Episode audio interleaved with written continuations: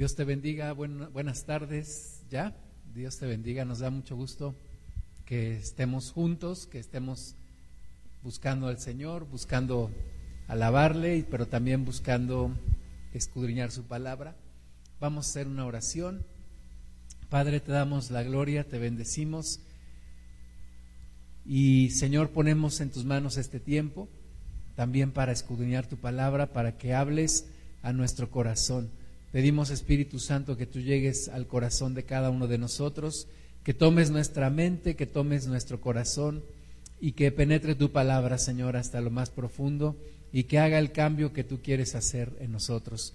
Eh, sujetamos toda distracción, reprendemos al enemigo en el nombre de Jesús y pedimos, Señor, que la palabra caiga en buena tierra y que dé fruto al ciento por uno, para gloria de nuestro Señor Jesucristo y con la dirección de tu Espíritu Santo, Señor. Amén. Pues vamos al libro de Job. El libro de Job es el libro más antiguo, no solamente de la, de la Biblia, sino el libro más antiguo del mundo. Y este libro se escribió eh, incluso antes de los tiempos de, Moisés, se, eh, parece que Moisés lo escribió. Eh, pero bueno, vamos a, ver Job capítulo, capítulo 7. Eh, y básicamente, bueno, todos sabemos la historia. Eh, Job es un hombre temeroso de Dios, apartado del mal. La Biblia dice que era perfecto. Perfecto no en cuanto a no ser pecador, sino en cuanto a ser un hombre esforzado por seguir los mandamientos de Dios, un hombre íntegro. Pero el enemigo viene y no sabemos por qué Dios lo permitió, no lo sabemos completamente, pero sí sabemos que Dios tiene un propósito en, cada prueba.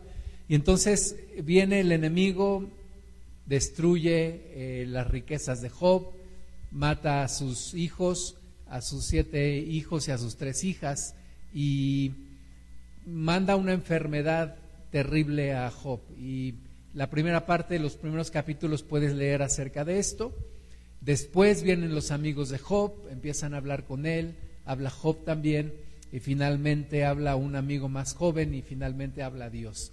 Y es un libro difícil, este, nos muestra que la gente temerosa de Dios también pasa por pruebas, y esa es una de las enseñanzas de este libro que no solamente la gente que se aparta de Dios es probada o, tiene adversidades, sino también las personas que se acercan a Dios tienen adversidades. Y en medio de esta, de esta historia, en, en el capítulo 7, en uno de los momentos más difíciles de Job, él habla acerca de la vida. Y como que todos tenemos un concepto de la vida dependiendo del momento en el que estamos. Si estás pasando por un buen momento, vas a decir que la vida es hermosa, que la vida es bella, que las oportunidades que da la vida, etcétera. Pero si estás pasando por una prueba, por un momento de escasez, pues vas a decir que la vida es muy difícil, que la vida es muy larga, que es muy complicada, etcétera. Entonces, Job estaba pasando por uno de los momentos más difíciles de su vida, cuando aquí en el capítulo 7 nos habla de esto, nos habla de cómo él ve ahora desde ese punto de vista, desde ese lugar en donde él está, ya no desde aquel hombre rico, poderoso, sabio, respetado, sino ahora siendo él un hombre pues pobre, prácticamente se quedó sin nada y además enfermo y con unos amigos que están ahí diciéndole esto te está viniendo porque tú pecaste, arrepiéntete. Y entonces él habla acerca de la vida. Además una mujer que le dice, ya maldice a tu Dios y muérete. Imagínate la condición de Job. Y Dios que parece que no lo escucha, parece que no, lo, que no le responde. Y digo parece porque sabemos que siempre Dios está al pendiente de nuestra vida. Y entonces Él dice en Job capítulo 7, versículo 1, ¿no es acaso brega la vida del hombre sobre la tierra y sus días como los días del jornalero? Como el siervo suspira por la sombra, y como el jornalero espera el reposo de su trabajo, así he recibido meses de calamidad y noches de trabajo me dieron por cuenta. Cuando estoy acostado digo, ¿cuándo me levantaré? mas la noche es larga y estoy lleno de inquietudes hasta el alba. Entonces, en ese momento difícil, en ese momento tan complicado para Job, Job dice que la vida del hombre sobre la tierra es como una brega. Algunos, algunas traducciones lo ponen como un conflicto, una brega, una situación de adversidad, una continua lucha, una, una continua, eh, un continuo trabajo afanado, una continua un continuo forcejear, disputar. Eh, tienes una adversidad, la superas, viene otra y así. Entonces Job dice, la vida del hombre es como una brega. La vida del hombre es un conflicto, es una situación muy difícil. Y de nuevo recordemos desde qué punto de vista lo está hablando Job. Está en uno de los momentos más difíciles de su vida, está enfermo. Además, cuando una persona está enferma, te vuelves muy sensible.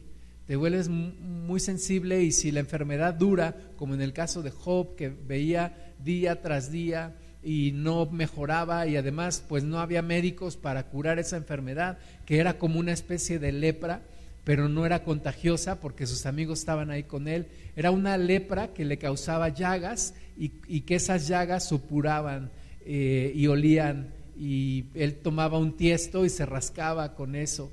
Y una situación muy complicada, además habían muerto sus hijos, sus hijas, por los cuales él siempre estaba haciendo holocausto y viendo cómo todo lo que él tenía desaparece de un momento para otro. Y entonces dice, la vida del hombre es muy complicada, la vida del hombre es un continuo conflicto, una continua lucha. Y, y es como los días del jornalero. Tú conoces la vida de la gente del campo que se levantan desde temprano, trabajan desde que sale el sol hasta que se pone, no hay manera de tomar mucho descanso, están en medio del sol, es un trabajo duro. Y Job dice, así es la vida del hombre. Es como un jornalero que sale a trabajar, que está trabajando, trabajando, trabajando, que descansa, pero solamente por unos momentos, que el sol le quema, que la tierra le, le carcome su piel, que el sudor le escurre por la frente, que su cuerpo se cansa de estar trabajando, pero tiene que seguir y como el jornalero dice que espera el reposo de su trabajo. Y Job entonces dice, yo mis noches son largas y estoy, estoy acostado y estoy preguntando cuándo me levantaré, pero la noche es larga y llena de inquietudes y más adelante Job dice, pero luego me levanto y, y veo que esto es una pesadilla. En una ocasión escuchaba a un hombre, un deportista, que él practicaba esquí acuático y entonces en una de esas él cae de los esquís y se rompe las, las piernas y queda parapléjico. Dejó de, dejó de caminar por el resto de su vida. Entonces él dice que era peor que una pesadilla. Dice, porque una pesadilla despiertas y se acaba, pero esto era peor que un sueño, porque esto es una realidad. Entonces, para Job la vida era muy complicada en estos momentos. Para Job no había esperanza hacia adelante, todo estaba oscuro. Si eso le había ocurrido, si eso le había pasado, siendo él temeroso de Dios, imagínate que podía esperar más hacia adelante. Estando en, ese, en esa posición, claro, nosotros conocemos la historia, pero Job no sabía el final de la historia. Así que está sumamente deprimido. Mucha gente hoy en día está deprimida, mucha gente Hoy en día dice, pues sí, efectivamente la vida del hombre es como ese jornalero. Es, una vida difícil, es una vida complicada, es ir adversidad tras adversidad, estar luchando, cansarse, de repente descansar, pero seguir adelante y otra vez vienen los problemas. Entonces, dependiendo de en qué momento de tu vida alguien te preguntara, ¿qué piensas que es la vida? Tú contestarías, y en estos momentos en donde hay mucha enfermedad, en donde muchas personas ya han muerto, en donde aún personas han perdido familiares, yo creo que muchos pueden decir, efectivamente, estoy de acuerdo con Job, la vida es, es una brega, es un conflicto, es una lucha, es una larga espera, es muy complicada la vida. Eh, Job capítulo 14, versículo 1 dice, el hombre nacido de mujer, corto de días y hastiado de sinsabores, sale como una flor y es cortado y huye como la sombra y no permanece. Job dice, son pocos días y malos. Y imagínate ese Job que tenía riquezas, que era el hombre más rico de, de su tiempo, y ahora diciendo, la vida del hombre es corta y está hastiada de sinsabores. Se nos olvida muy rápido las bendiciones de Dios, se nos olvida muy rápido todo lo que Dios nos ha bendecido. Y tiene un efecto inmediato cuando tenemos problemas. Se nos olvida todo lo anterior. Se nos olvida cómo Dios nos protegió, cómo Dios nos bendijo, cómo Dios ha estado con nosotros. Platicaba con una hermana en Cristo y ella decía, yo he pasado por muchas enfermedades, una tras otra, una tras otra, pero Dios me ha salvado en cada ocasión. Y eso es algo digno de, reconocer de alguien que, que recuerda las bendiciones de Dios y que no se deja deprimir y no se deja hundir ante un problema que está viviendo en ese momento. Pero Job dice, es la vida del hombre es corta, hastiada de sinsabores, como una flor es cortado el hombre y pasa como una sombra y no permanece. Esa es la opinión de un hombre en problemas, es la opinión de un hombre que está en, en uno de los días más difíciles de toda su vida. Ahora, esta es una filosofía también. Está muy de moda hoy el budismo, el budismo en donde no reconocen que haya un Dios, sino el hombre es su propio Dios. Y Buda, el fundador de esta religión, dijo que la vida es un sufrimiento. Dice, la verdad es la verdad el sufrimiento, el nacimiento es el sufrimiento, la vejez es sufrimiento, la enfermedad es sufrimiento, la muerte es sufrimiento, Asociarse con lo indeseable es sufrimiento, separarse de lo deseable es sufrimiento, no obtener lo que se desea es sufrimiento y concluye, la vida es un sufrimiento. Y eso es para, para los budistas. Y ellos dicen, el hombre dejará de sufrir. Eh, ellos dicen, aunque se suicidare, no, porque va a volver a reencarnar. Y entonces realmente la solución es el alcanzar el nirvana, o sea, dejar de existir. Pero para nosotros en Cristo, la vida no es un sufrimiento. Yo estaría de acuerdo con Buda, la vida es un sufrimiento sin Cristo. Si no tienes a Dios en tu vida, la vida es un sufrimiento. Así como estaría de acuerdo con José Alfredo Jiménez, la vida no vale nada si no tienes a Cristo, ¿verdad? Pero si tienes a Cristo, la vida es diferente. Y sí, vas a pasar por momentos difíciles, vas a pasar por pruebas, y no va a ser una sola, van a ser muchas pruebas, sí, una tras otra. Pero también dice la Biblia que una tras otra Dios te va a dar la victoria. También dice la Biblia que Dios va a estar contigo todos los días hasta el fin del mundo. Así que la visión cambia, ¿verdad? Nos dolemos en la carne, somos carne, nos deprimimos, nos entristecemos, pero tenemos que volver a recobrar la fe, tenemos que volver a levantarnos, tenemos que seguir adelante, tenemos que seguir luchando, porque sí, la vida sí es una lucha continua, la vida sí es una continuidad de adversidad tras adversidad, pero en medio de esas adversidades Dios da descansos, Dios da paz, Dios da fortaleza, Dios trae consuelo. Dice Isaías capítulo 53, versículo 4, ciertamente, está hablando de Jesús, llevó él nuestras enfermedades y sufrió nuestros dolores, y nosotros le tuvimos por azotado, por herido de Dios y abatido. Mas él herido fue por nuestras rebeliones, molido por nuestros pecados, el castigo de nuestra paz fue sobre él, y por su llaga fuimos nosotros curados. Es difícil pensar en un Job enfermo, lleno de llagas, pobre, y tirado en medio de la ceniza. Y es difícil pensar en esa, en esa figura, en ese hombre, como un hombre victorioso. Pero finalmente Dios le dio la victoria y Dios le dio más de lo que tenía y Dios le restauró. Y, y vemos en la palabra de Dios que fue un hombre aún más pleno porque entendió, entendió la relación con Dios, valoró su relación con Dios, entendió que él por sus propias obras no puede ser salvo, entendió que es por fe, entendió que Él, aunque él decía que era perfecto, realmente no lo era. Y lo reconoce en varios versículos, puedes leerlo en Job. Y dice, le dice a Dios, de oídas te había oído, mas ahora mis ojos te ven. Por lo tanto, me arrepiento, me aborrezco y me arrepiento.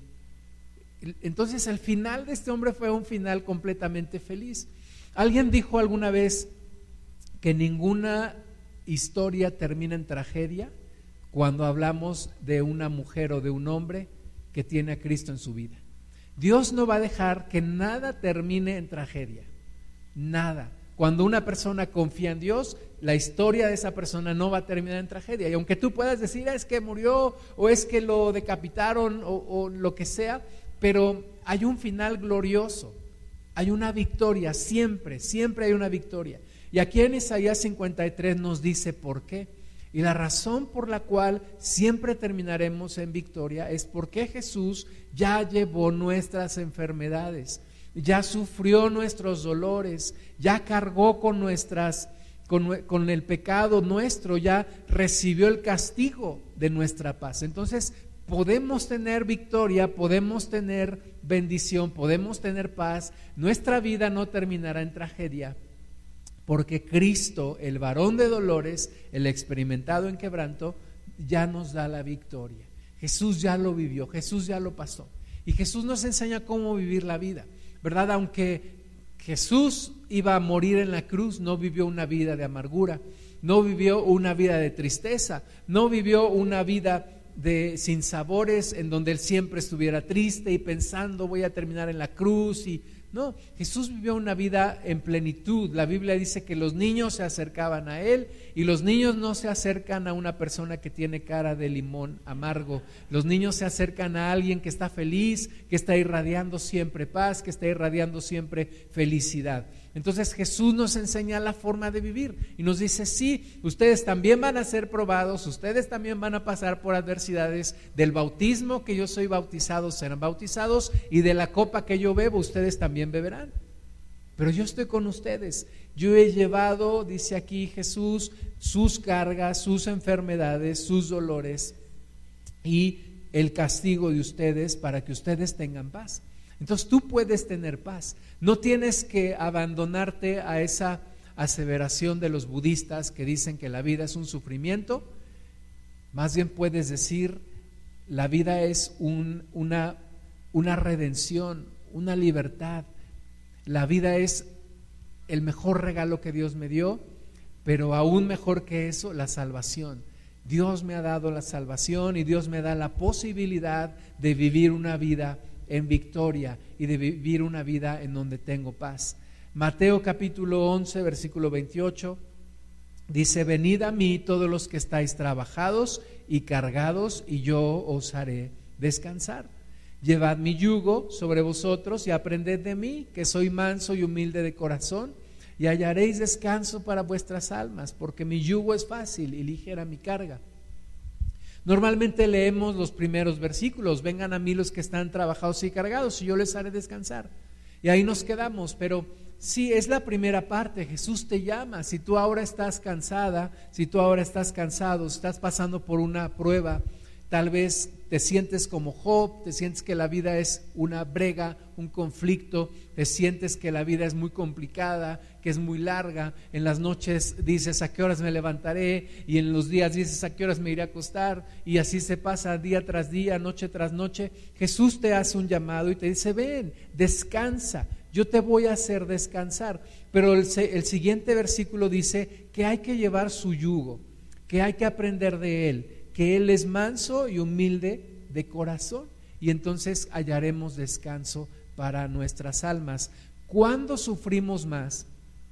Cuando somos, como dicen en, la sierra, cuando somos rejegos a Dios, cuando somos brutos, cuando somos eh, ásperos con Dios, cuando somos obstinados, cuando somos broncos, cuando de todo nos quejamos, cuando no queremos entender los propósitos de Dios, cuando todo lo queremos a nuestra manera, es cuando más sufres.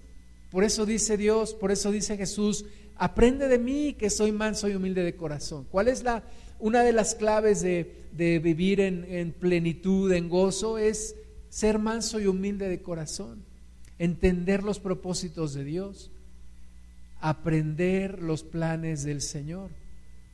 Algunos dicen, si la vida te da limones, aviéntaselos al que está al lado. No, no, si acóplate a lo que Dios va haciendo en tu vida y aprende de cada momento y de cada día y agradece cada día. Agradece cada día. Dios tiene un propósito. Romanos dice que para los que amamos a Dios todas las cosas nos ayudan a bien. A los que conforme a su propósito somos llamados. Entonces, algún propósito hay en nuestra vida. Algo me está queriendo enseñar el Señor. Algo me está queriendo mostrar. Algo tal vez también algún error he cometido y tengo que aprender la lección para no volver a caer en el mismo lugar. Entonces necesitamos esa mansedumbre, esa paz. Y dice Jesús, mi yugo es fácil y ligera es mi carga. Si tú te sientes ya como Job, eh, muy cargado, muy amargado, entonces tienes que llevar la carga de Jesús, porque no la estás llevando, estás llevando otra carga que no deberías de llevar. Y el yugo de Jesús es fácil y su carga es ligera. Eh, Hechos capítulo 7, versículo 51. Está Esteban y así como te decía, imaginarse a un Job como estaba en esa condición y pensar en una victoria es difícil. Pues más difícil se me hace pensar en un Esteban que lo están apedreando, ¿verdad? O que, o que están a punto de apedrearlo y que está hablando y que está gozoso y que es valiente y que no le rehuye al, compromiso y a estar predicando la palabra. Aún dice la palabra de Dios que él vio a Jesús, vio a Jesús y dijo, veo al, al, Hijo de Dios sentado a la diestra del Padre. Me recuerda el testimonio del primer mártir cristiano en el estado de Hidalgo, que fue acribillado en, en, un lindero de dos municipios en la sierra y dice que cuando lo encontraron, cuando encontraron su cuerpo, ya sin vida, traía una sonrisa en su rostro. Entonces, es difícil pensar, pensar en eso, pero Esteban estaba ahí y estaba hablándole a los religiosos que estaban bien enojados, bien encendidos en contra de él. Y dice Hechos 7:51, duros de cerviz e incircuncisos de corazón y de oídos, vosotros resistís siempre al Espíritu Santo, como vuestros padres, así también vosotros. Entonces, Esteban está diciendo, ustedes están resistiendo al Espíritu Santo. Y sabes, no hay mayor carga, no hay mayor afrenta, no hay mayor causa de, de, infelicidad en una persona que cuando resistes a Dios, cuando resistes al Espíritu Santo, cuando vas en contra del Señor. Eh, eh, Jesús se lo dijo a Pablo, es como darle coces al aguijón. Imagínate ese aguijón, ese instrumento que era como una lanza y que tenía una punta pesada en la, en la parte de abajo con la que se hacían los hoyos para sembrar. Y, Señor Jesús le dice a Pablo, es como le estás dando patadas a, esa punta de hierro, pues vas a quedar mal, Pablo, vas a quedar muy mal. Mejor reacciona, no resistas al Espíritu Santo, no resistas a Dios. Y a veces uno dice, ¿por qué todas las cosas me salen mal? ¿Por qué no alcanzo a encontrar esa paz? ¿Por qué? Porque estás resistiendo a Dios, estás resistiendo al Espíritu Santo. El Espíritu Santo te está diciendo, tienes que cambiar esto y tú no quieres y tú sigues, no a mi manera, no como yo quiero, no como yo lo sé hacer, no como yo lo he hecho siempre, no como yo tengo la idea, yo lo voy a hacer. No, dice Jesús, aprende a ser manso y humilde de corazón. Aprende a ser manso y humilde de corazón y hallarás descanso para tu alma. De otra manera no hallarás ese descanso. Entonces, no resistamos al Espíritu Santo. No cabemos nuestra propia tumba. No seamos responsables de nuestra propia infelicidad al resistir al Espíritu de Dios. Eh, necesitamos rendirnos a Él, conocerlo como ese viento apacible y eh, dejar que Él haga su voluntad en nuestras vidas. Hechos capítulo 3, versículo 19, eh, Pedro lo dice inspirado por el Espíritu Santo, así que arrepentíos y convertíos para que sean borrados vuestros pecados, para que vengan de la presencia del Señor tiempos de refrigerio. Parece que este versículo no es el siguiente que leímos de Esteban, este es otro, pero es el mismo Espíritu Santo hablando. Y Pedro dice, entonces, aprende de Jesús, sé manso y humilde de corazón, no resistas al Espíritu y arrepiéntete. Arrepiéntete, conviértete para que tus pecados sean borrados y vengan de la presencia del Señor tiempos de refrigerio.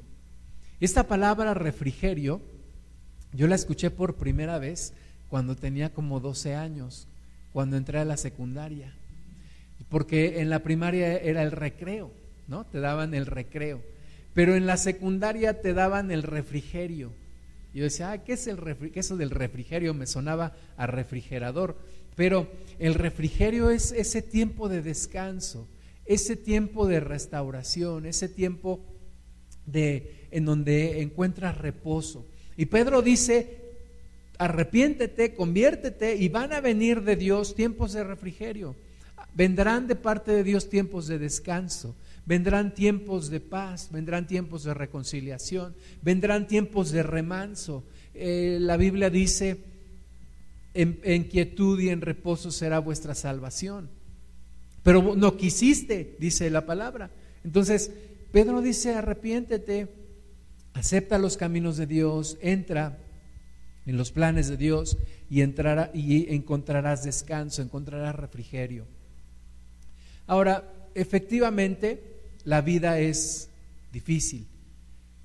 La vida es difícil, pero la vida se puede disfrutar cuando Dios está en tu vida cuando te has rendido a Él, cuando has sido manso, cuando dejaste de resistir al Espíritu y en lugar de resistirle dejas que Él te guíe, y cuando te has arrepentido y caminas con Dios. La vida es difícil, pero cuando has hecho esto, la vida es hermosa y la vida cambia y Dios te llevará de victoria en victoria. Y el Espíritu de Dios a través del apóstol Pablo nos dice que la vida, en primer lugar, es como un soldado. El hombre en Cristo es como un soldado. Segunda de Timoteo capítulo 2 versículo 3 dice, tú pues sufre penalidades como buen soldado de Jesucristo. Ninguno que milita se enreda en los negocios de la vida a fin de agradar aquel que lo tomó por soldado. Nosotros pensamos en un soldado, inmediatamente se nos viene a la mente un hombre con un traje verde, con un casco, con una ametralladora, ¿verdad? Pero en los tiempos de Pablo, un soldado, no había mayor ejemplo, mayor figura que la del soldado romano, ese imperio que había conquistado todo el mundo conocido en su tiempo. Y un soldado era, capaz de defender cierta cantidad de terreno y eran conocidos por su fidelidad, pero además por el orden, por la disciplina, lograron conquistar una gran cantidad de pueblos. No, no en vano eran el mejor ejército de su tiempo y hasta el día de hoy se sigue hablando del ejército romano y se sigue hablando de los centuriones y se sigue hablando de todos estos, estos soldados. Pues Pablo dice, sufre penalidades como buen soldado. Ahora, no está hablando Pablo de entonces, ay, todo el tiempo voy a estar con mi cara de sufrimiento, de amargura, no. Pablo dice, échale, ese valiente, eres soldado de Jesucristo. Sufre penalidades, pero súfrelas con gozo. Que no puede decir, ¿cómo puede uno sufrir con gozo? ¿Cómo puede decir Pablo, gózate, gózate y regocijaos en el Señor mientras él estaba en la cárcel, por ejemplo? Pues eso es lo que el Espíritu Santo hace en nosotros, una transformación interior que hace que no importen los problemas alrededor, en nuestro corazón hay paz. Porque aquel Hijo de Dios que calmó la tormenta en el mar es el mismo que calma la tormenta dentro de nosotros. Y entonces podemos estar tranquilos. Entonces Pablo dice, sí, hay adversidades, hay problemas, hay guerra. Estamos en guerra espiritual. Sufre penalidades como soldado de Jesucristo. No te enredes en los negocios de la vida. A veces nosotros nos complicamos la vida solitos, nos enredamos en cada cosa. Pablo dice, no, no te enredes en los negocios de la vida y enfócate solamente en agradar a aquel que te tomó por soldado. Los, los soldados romanos eran fieles hasta la muerte. Bueno, y también porque el que se atrevía a desertar, pobre de él, como le iba. Pero eran fieles y Pablo dice, el Espíritu Santo a través de Pablo, sean fieles, enfóquense en agradar a aquel que lo tomó, que te tomó por soldado. Pero también dice en el capítulo 2 de 2 de Timoteo, versículo 5, y también el que, el que lucha como atleta no es coronado, sino lucha legítimamente. Yo creo que en aquellos tiempos, eh, cuando el Espíritu de Dios trae esta palabra a Pablo, Pablo pensó en un luchador de estos de lucha grecorromana. ¿No? Y ya había olimpiadas y sabemos que Roma conquistó a Grecia, pero adoptó muchas de la, de la cultura griega.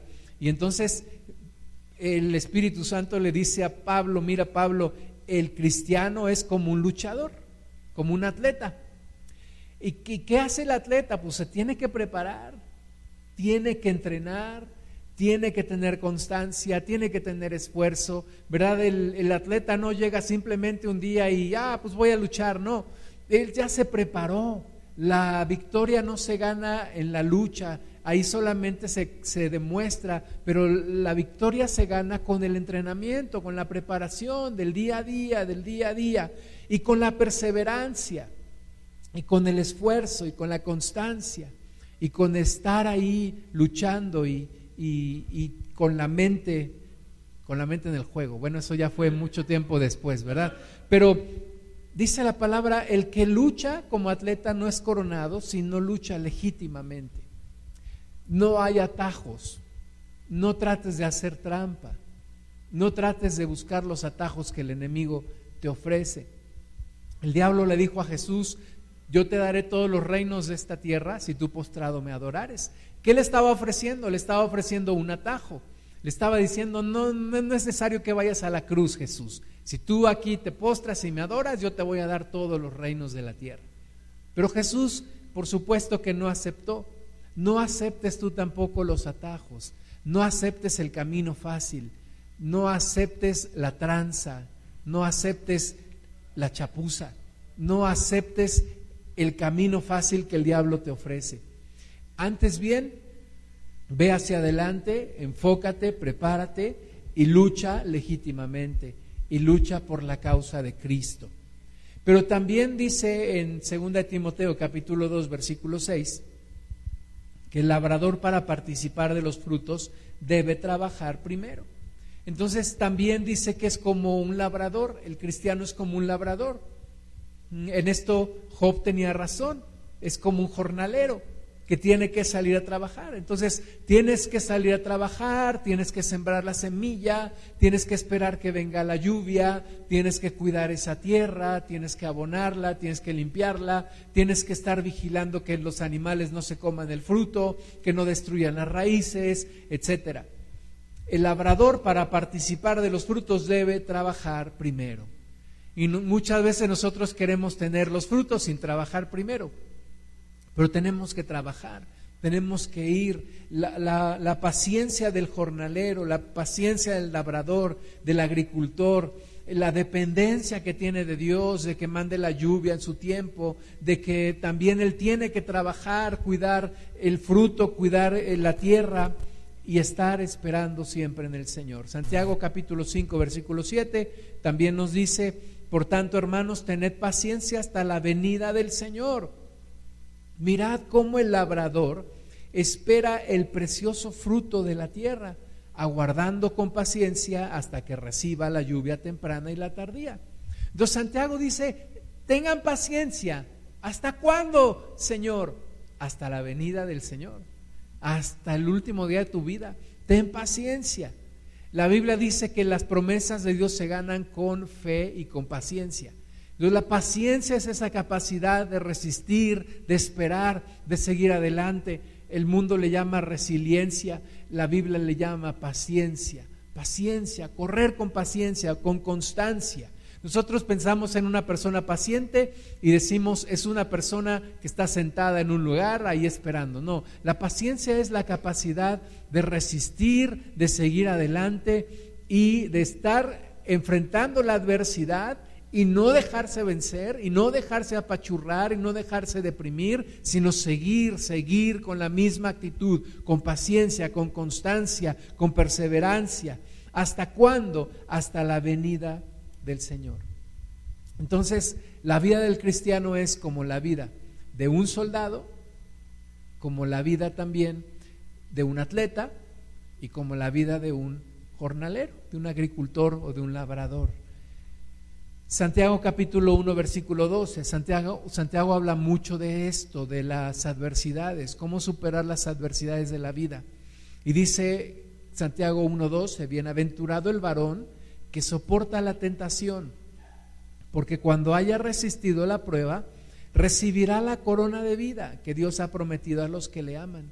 Entonces, bienaventurado no el que el que tiene la tentación o el que tiene la prueba. Santiago dice bienaventurado, el que soporta la tentación o el que soporta, el que resiste la prueba porque todos somos probados y todos somos, todos enfrentamos adversidades, pero Santiago dice, el que soporta y el que resiste, ese es bienaventurado. Entonces, hay que resistir, hay que soportar, hay que someterse a Dios, hay que ser manso y humilde delante de Dios y hay que fortalecerse en el Señor para seguir adelante. ¿Por qué te abates, oh alma mía, y por qué te turbas dentro de mí? Dice el salmista, espera en Dios porque aún he de alabarle. ¿Por qué te dejas apachurrar? ¿Por qué te dejas deprimir? ¿Por qué te dejas hundir? Y, muchas veces me encuentro en, una situación así y recuerdo esas palabras. Digo, ¿por qué alma mía? ¿Por qué te turbas? ¿Por qué, por qué estás así, pasguata? ¿Verdad? ¿Por qué estás apachurrada? ¿Por qué estás deprimida? ¿Por qué te dejas vencer? No, espera en Dios. Y entonces Santiago dice, el Espíritu Santo a través de Santiago, soporta la tentación, resiste la prueba, porque recibirás la corona de vida que Dios ha prometido a todos los que le aman. Y Dios nunca ha fallado. Dios nunca ha fallado y Dios nunca fallará. Hebreos 4:10 dice, porque el que ha entrado en su reposo, también ha reposado de sus obras como Dios de las suyas. Tú puedes ver la vida de Jesús y Jesús no estaba peleando con el Padre siempre. Jesús no estaba quejándose, ay, este calor aquí en, en Jerusalén, ay, esta tierra del desierto, ay, ese Nazaret es un pueblucho, ay, estos pescadores tan feos. No, Jesús estaba siempre contento, siempre agradecido con el Señor, siempre caminando, siempre hacia adelante pero siempre gozoso, siempre descansando en el Padre. Y aquí dice Hebreos que hay una bendición especial para el que encuentra el reposo de Dios. Y esa bendición especial es que ha reposado de sus propias obras. Es decir, yo tengo que esforzarme, por supuesto, yo tengo que dar lo máximo de mí, por supuesto, pero yo he reposado porque yo sé que dependo de Dios. Es decir, aunque me tengo que esforzar, aunque tengo que echarle ganas, yo sé que hay Dios, un Dios en mi vida que me sostiene, que me cuida, que me ayuda, que me empuja hacia adelante, que Él ve más allá de lo que yo veo. Así que el que ha entrado en su reposo, también ha reposado de sus obras, como Dios de las suyas. Entonces, descansa en el Señor, haz todo lo que te toca hacer. Dicen que hay dos momentos importantes eh, siempre en cada día de nuestra vida. Uno es el momento en el que oras. Y cuando oras, tienes que orar como si todo dependiera de Dios. Todo dependiera de Dios. Ahí pones tu confianza en Dios en todo. Y cuando trabajas, cuando haces tu obra, tienes que hacerlo como si todo dependiera de ti. Es decir, tienes que poner todo tu esfuerzo.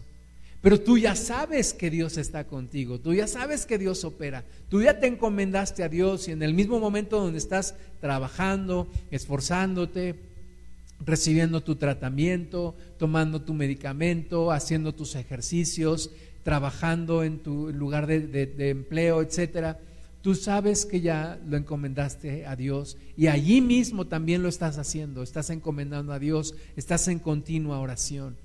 Entonces, alguien dijo, eh, el hombre sin Dios no puede y Dios sin el hombre no quiere. Es una mancuerna, es un equipo, pero reposas de tus obras porque sabes que Dios está contigo. Éxodo 33, 12, está Moisés hablando con, con, el, con el Señor y le dice, mira, tú me dices a mí, saca este pueblo y tú no me has declarado a quién enviarás conmigo. Le está reclamando Moisés, oye Dios, tú me estás diciendo, saca este pueblo y no me has dicho quién irá conmigo. Sin embargo, dice Moisés, tú dices, yo te he conocido por tu nombre y has hallado también gracia en mis ojos. Ahora pues, si he hallado gracia en tus ojos, te ruego que me muestres ahora tu camino para que te conozca y halle gracia en tus ojos y mira que esta gente es pueblo tuyo. Y él dijo, mi presencia irá contigo y te daré descanso. Y Moisés respondió, si tu presencia no ha de ir conmigo, no nos saques de aquí. Y esta palabra la tienes que recordar todos los días, porque si está escrita en la Biblia, es para nosotros también. Dios le dijo a Moisés, mi presencia irá contigo y te daré descanso. Entonces yo tengo que pensar en eso. La presencia de Dios va conmigo y Dios me dará descanso. Dios me dará reposo. Dios me dará las fuerzas. Dios me ayudará. Yo veré la mano de Dios en cada día de mi vida. Y eso es lo que me impulsa a seguir adelante. Y bueno, ¿cómo terminó la historia de Job? Después de haber escuchado a sus amigos que le decían, eres un pecador y por eso te vino de todo esto, y arrepiéntete y reconoce tu pecado, confiésalo. Y Job decía, pues yo qué hice y ustedes se supone que son mis amigos y Dios empieza a reclamarle a Dios y quién me diera que Dios me escuchara y que Dios me respondiera. Y un día que Dios se aparece a Job y le dice, ¿qué decías Job? A ver, dime. Y, le dice Dios, ahora yo te voy a preguntar y tú me vas a responder. Y le empieza a hacer preguntas. Y Job se empieza a hacer chiquito, chiquito, chiquito, ¿verdad? Empieza a calmarse, a calmarse, a calmarse. Y Dios le, dice a, Job, ahora ora por tus amigos, Job ora por sus amigos y Job es restaurado.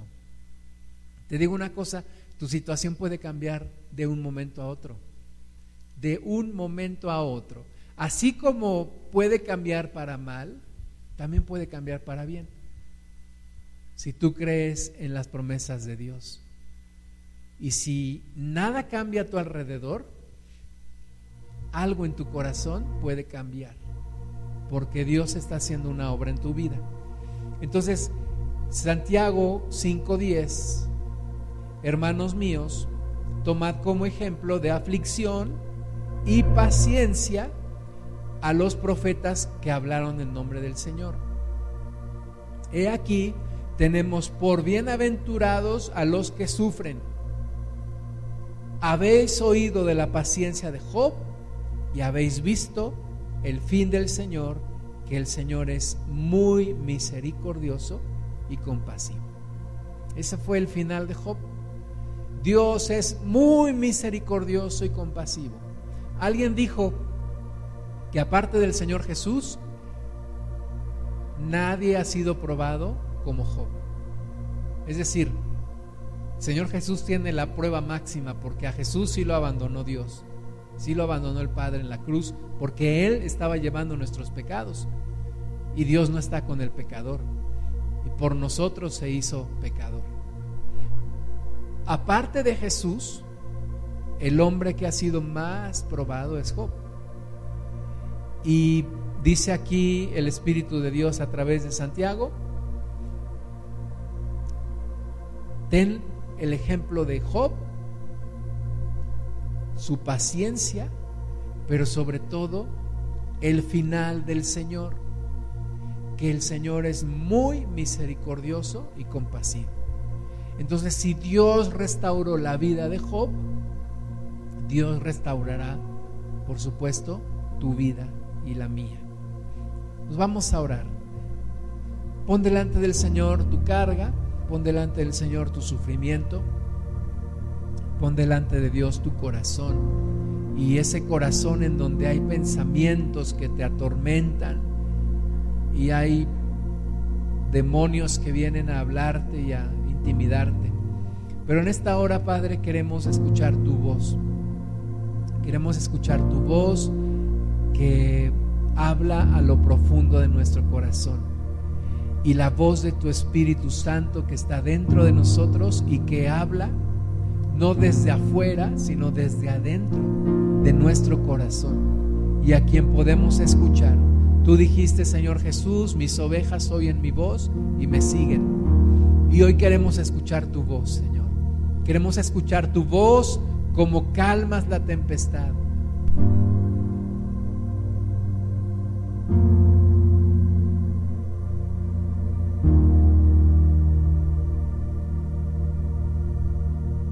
Escuchar tu voz, Señor, como callas a los vientos, como calmas la tempestad, como traes paz a nuestro corazón.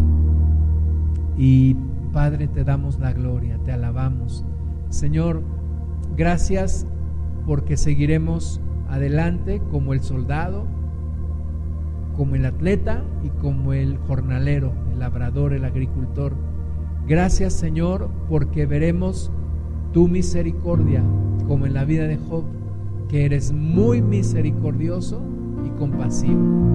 Padre, que cada una y cada uno descansemos en ti, reposemos de nuestras obras sigamos adelante con todo nuestro esfuerzo, pero ante todo confiando en ti, confiando en que tú estás con nosotros, que tú tienes todo en control y que tú no nos dejarás, no nos soltarás. Ahora lo confesamos en el nombre de Jesús, que tú no nos dejarás ni nos abandonarás. Y lo declaramos, lo confesamos en el nombre de Jesús y hacemos callar la voz del diablo en el nombre de Jesús. Que tú estás con nosotros, que no nos dejarás y que eres muy misericordioso y compasivo. Y con esa fe, Señor, y con esa esperanza, vamos a vivir cada día de nuestra vida. No nos dejes caer en amargura, no nos dejes caer en depresión. Padre, ayúdanos a seguir adelante con un corazón sano, con un corazón agradecido, con fe, esperanza y amor en nuestra vida. Le damos la gloria Cristo. Gracias porque todo esto es posible porque tú lo pagaste por nosotros, tú lo diste por nosotros, tú te diste en rescate por nosotros y tú abriste un camino nuevo y vivo y tú nos das la posibilidad de vivir una vida mejor y además de tener una vida por la eternidad el nombre de Cristo Jesús. Si tú todavía no le entregas tu vida a Cristo, este es un buen momento de decirle, Jesús, te entrego mi vida, me rindo ante ti, te pido perdón creo en tu sacrificio. Y quiero que seas mi Señor, mi Salvador. Y te alabo y te bendigo. En el nombre de Jesús.